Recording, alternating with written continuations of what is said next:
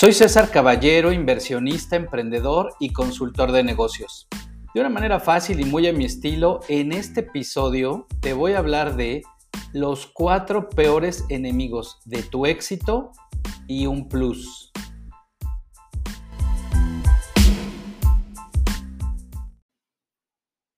Los enemigos que te listaré aquí no son en realidad externos, son enemigos internos.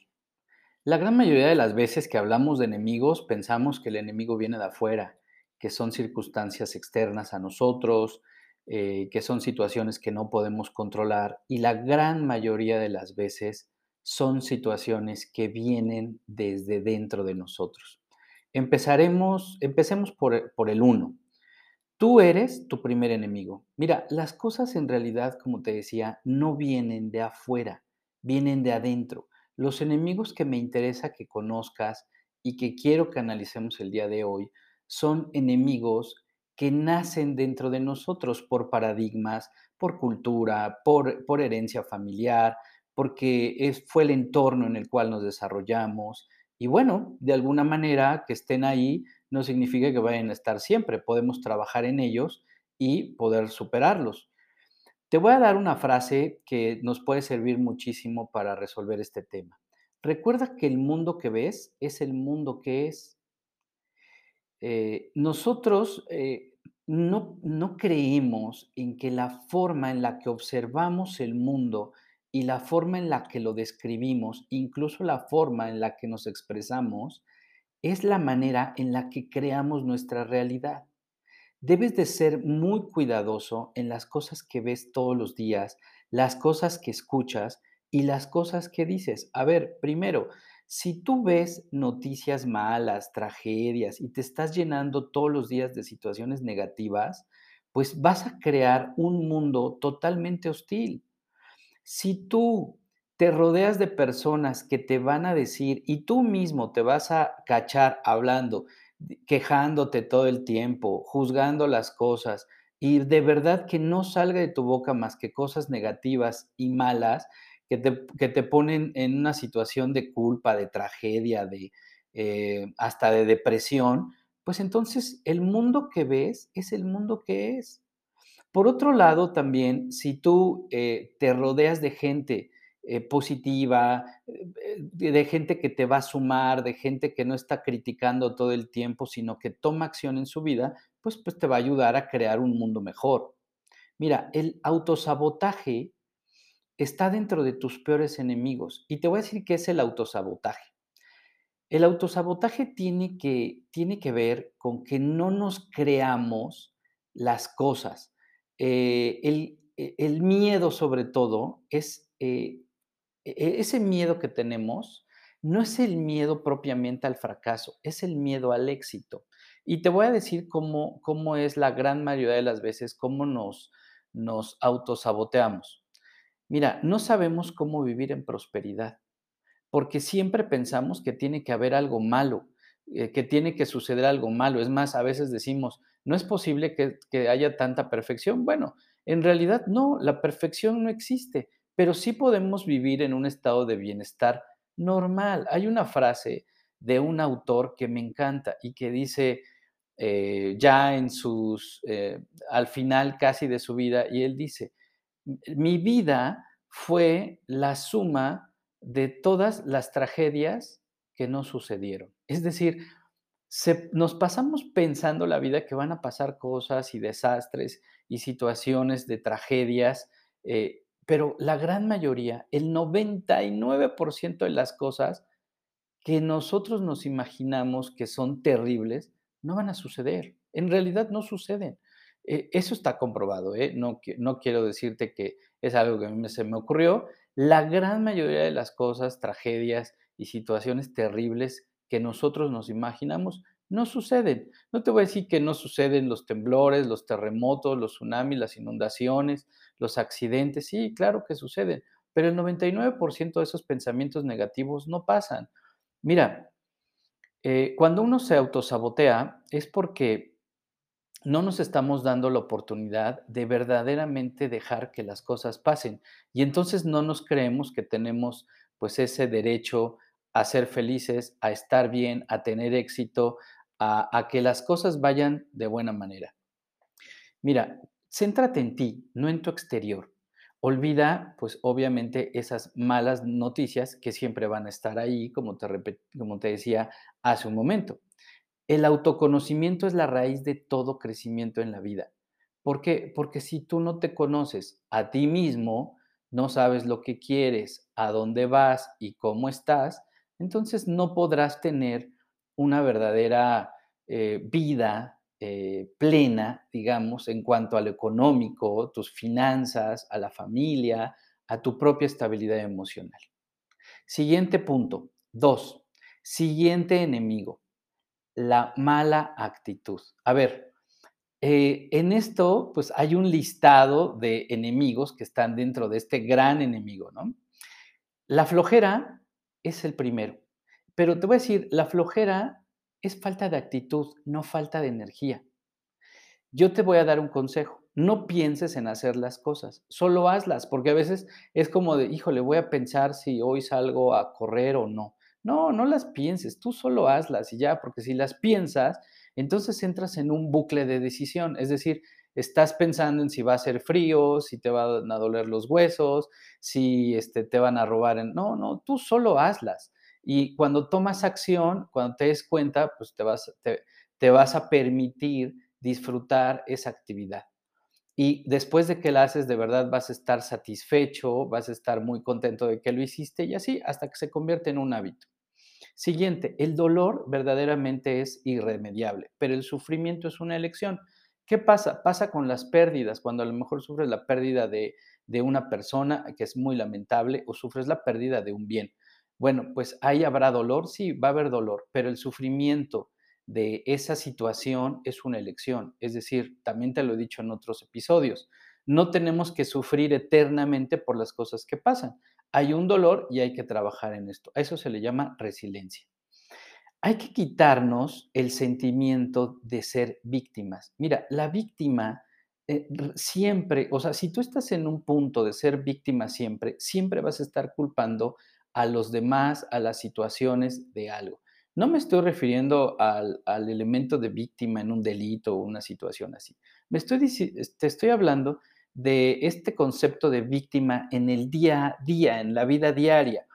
Cuando tú te sitúas en una posición de víctima, siempre le vas a echar culpa al clima, a la política, a la religión, a la economía, a las finanzas y a todos estos paradigmas en los cuales nos estamos desarrollando todos los días, pero en realidad eh, te estás victimizando porque no estás tomando acción. Y entonces es muy fácil poner la responsabilidad en manos del otro. Cuando eres víctima no eres responsable, pero cuando eres responsable tomas acciones por las situaciones de tu vida. Y siguiente punto, en este punto 2 de la mala actitud. Para que te quites esa mala actitud, yo te voy a recomendar eh, y te voy a decir lo siguiente en esta frase te vas a morir. Si piensas en esto, te darás cuenta que muchas de las cosas que nos detienen, que nos dan vergüenza, que nos dan pena, que no nos hacen tomar acción o que nos molestan, en realidad son verdaderas tonterías. Cuando te das cuenta que la vida es efímera y que se puede terminar no en un futuro, pues al rato, mañana, en tres días, en tres años, entonces te darás cuenta que la gran mayoría de las cosas que nos detienen son verdaderos absurdos. Y entonces, por ejemplo, en la Cábala, los estudiosos de la Cábala te recomiendan que vayas por lo menos una vez al año al panteón o a un cementerio para que veas, para que te des cuenta lo efímero que es la vida y lo pasajero que somos en esta realidad. Es decir, nadie se va a acordar de nosotros, así creemos mucho, poco, nada. Entonces, toma acción. Toma acción de tu vida, toma acción de tu felicidad, haz las cosas, no te detengas por nada, no te detengas por el que, por el que dirán, porque en realidad son tonterías. Tercer punto, procrastinar. A ver, este es uno de los peores enemigos de tu éxito. Deja de aplazar, posponer, retardar, de dejar para después tus sueños, tus metas, tus logros, tu felicidad, Procrastinamos por miedo, ¿eh? procrastinamos por vergüenza, por el qué dirán, por un, por un sentimiento de no suficiencia. A ver, ¿a qué me refiero? Pensamos que no somos suficientes, pensamos que no tenemos las herramientas, que no somos tan aptos, que no somos tan bellos, que no somos tan inteligentes, que no somos tan lo que tú quieras. Y eso hace que no tomemos acción y que no demos los primeros, los medianos y los últimos pasos para lograr lo que queremos. Procrastinar significa aplazar, significa retardar, significa posponer. Deja de procrastinar y toma acción. Si tú quieres algo en la vida, de verdad nunca lo cuentes, no lo digas, voy a. A mí me gusta la gente que dice, mira, te invito a que veas lo que hice cuando ya lo hiciste. No que me digas, voy a, bueno, claro, está para que me cuentes tus, tus sueños y tus metas y lo que quieres, pero mejor hazlas, mejor no se lo platiques a nadie porque entonces la energía que tú le pones se va a combinar con la energía de los demás y eso no siempre es bueno porque te quitan tu propia energía. Si tú le cuentas tu mayor sueño a tus amigos, tus amigos le van a poner su energía y a lo mejor ese no es su sueño, ni les gusta, ni les apetece y entonces te van a decir que no es posible, que está bastante feo, que cómo te fijas en eso. Entonces, mejor no lo cuentes, pero no procrastines, deja de posponer las cosas y toma acción. Cualquier momento eh, del día, cualquier momento del año, cualquier mes es bueno para que inicies, pero inicia. No me platiques historias, no me digas qué vas a hacer, hazlo. Pero a mí no, o sea, es una forma en la cual yo te estoy diciendo que tomes acción. Tú no te digas a ti mismo, voy a, quiero hacer, hazlo, toma acción y en ese momento verás que las cosas van a cambiar. Y cuarto punto, cuarto enemigo, peor enemigo de tu éxito, exceso de pasado o exceso de futuro. Mira, el exceso de pasado nos condena a la depresión. ¿Por qué? Por las cosas que nos aquejan, por lo que hicimos, por lo que hicimos mal, por las culpas que tenemos, porque eh, no hemos superado muchas de las cosas que pasaron en nuestra vida, pero ya pasaron. Entonces yo te diría, deja de tener exceso de pasado. ¿Por qué? Porque el pasado no te determina. Lo que hiciste en tu pasado verdaderamente no te determina si tomas acción, si te perdonas, si entonces eh, dices, bueno, pues sí, yo a lo mejor fracasé en este negocio, pero eso no me determina, eso no me hace un fracasado. Eso hace que yo tuve un, fracaso, pero pues mañana puedo tener un éxito.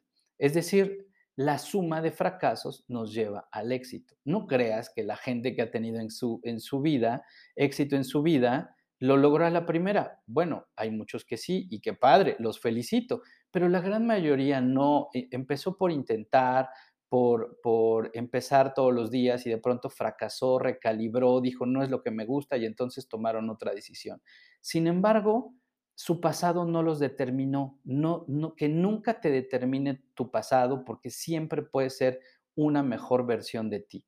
Por otro lado, el exceso de futuro nos produce ansiedad y la ansiedad nos da porque nos sentimos mal al no lograr las cosas, pero en realidad nuestra mente no tiene que estar ni en el pasado, ni tiene que estar tanto en el futuro, porque está bien querer tener éxito y lograr todo lo que te propongas, pero relájate y haz una cosa a la vez. Haz, tú haz las cosas que tienes que hacer. Toma acción, levántate en el día a día. Levántate todos los días y no digas quiero hacer. Haz y disfruta el camino, porque el éxito es el camino de la vida. El éxito es el camino de tu existencia, no una meta. Todo el mundo te lo va a decir, búscalo en filosofía, búscalo con autores, búscalo en el, en el zen, en, eh, en yoga, búscalo eh, con los eh, monjes tibetanos, en el budismo. El, el éxito la felicidad no está al final del camino, está en el camino en sí mismo. Entonces, cuando nosotros únicamente pensamos en el futuro, eso nos da ansiedad, porque estamos pensando en qué hacer, qué hacer, qué resolver, esto, el otro, pero no en el futuro del futuro inmediato, en el que tengo que pagar la cuenta, en el que tengo que llevar el carro a servicio, eh, etcétera, sino en el futuro en el cual hacemos estrategia. Ese futuro, cuando nosotros nos centramos tanto en ese futuro, verdaderamente nos produce ansiedad. No quiero decirte que no lo hagas, quiero decirte que está bien para producir planeación, estrategia, etcétera. Sin embargo, si nosotros tenemos exceso de futuro, nos llenamos de ansiedad. Mira, te voy a decir algo. Únicamente pensar en el futuro no es ser visionario. Lo que te hace verdaderamente visionario es hacer cosas en el presente para transformar el futuro. Entonces sí, ya no estaremos solamente pensando en el futuro, sino que hay un equilibrio en, el estar eh, pensando en lo que hicimos mal y recalibrar nuestra vida y vivir más en el aquí y en el ahora. Bueno, y te voy a dar el plus. Este yo le llamo plus porque es un avance de mi libro eh, que ya muy, más adelante te voy a platicar de él, pero, pero tiene un capítulo que se llama de esta manera. Tú no existes, solo vives. A ver, lo que quiero decirte es que eh, la existencia es el, hace referencia se refiere a la realización de los procesos trascendentales de la biología. Es decir, es un acto meramente biológico, vivir. Nacer, crecer, reproducirse y morir. Eso es vivir. No hay más. Pero la existencia tiene que ver con crear. Lo que quiero decirte es que tienes que crear tu existencia, no solamente vivir. Crear tu existencia es crear las condiciones para tener una vida como tú la deseas. Mira, existir es estar, es ser. Te voy a poner unos ejemplos. Existir es estar satisfecho con lo que haces, es estar en armonía con lo que te rodea. Existir es ser feliz con tu actividad, con tu empresa, con tu pareja, con tus hijos, con tu familia. Existir es ser próspero en tus negocios, tus relaciones, tus finanzas, tu espiritualidad, tus amistades. Por lo tanto, vivir es solamente dejar que este acto biológico de estar transcurra, pero no creas. Y si te das cuenta, el emprendimiento, los negocios, tiene que ver con crear, tiene que ver con ir más allá de solamente tener una vida. Cuando tú creas, estás creando existencia. Ya en mi libro y más adelante lo voy a desarrollar muchísimo más a profundidad porque créeme que es un tema que me encanta, pero te lo pongo como un plus y como cierre de estos cuatro enemigos de tu, de tu éxito porque quiero que se te quede muy grabado esto. Tú no existes, solo vives. Si solo vives, solamente estás eso, dejando que la vida transcurra. Pero cuando existes, estás creando las condiciones de tu vida, de tu éxito, de tu felicidad, para que tu vida no solo sea una vida, sino sea una vida de existencia en éxito, en felicidad, en prosperidad, en crear todo aquello que tú quieres. Por eso le llamo plus. Pero bueno, eh, eso es lo que te quería yo platicar en este episodio, que tengas en cuenta estos cuatro enemigos de tu éxito. Te los repito, tú eres tu primer enemigo. Dos, eh, la mala actitud es un, es un gran enemigo. Tres, el procrastinar es un gran enemigo. Y cuatro, el exceso de pasado o el exceso de futuro. Y el plus es, existe, no solo vivas. Por el momento es todo y te invito a que te suscribas y me sigas en mis redes sociales para que no te pierdas mi contenido. Y te recuerdo que en mi página cesarcaballero.mx encontrarás todos aquellos cursos, seminarios y más recursos, más recursos de este y otros temas.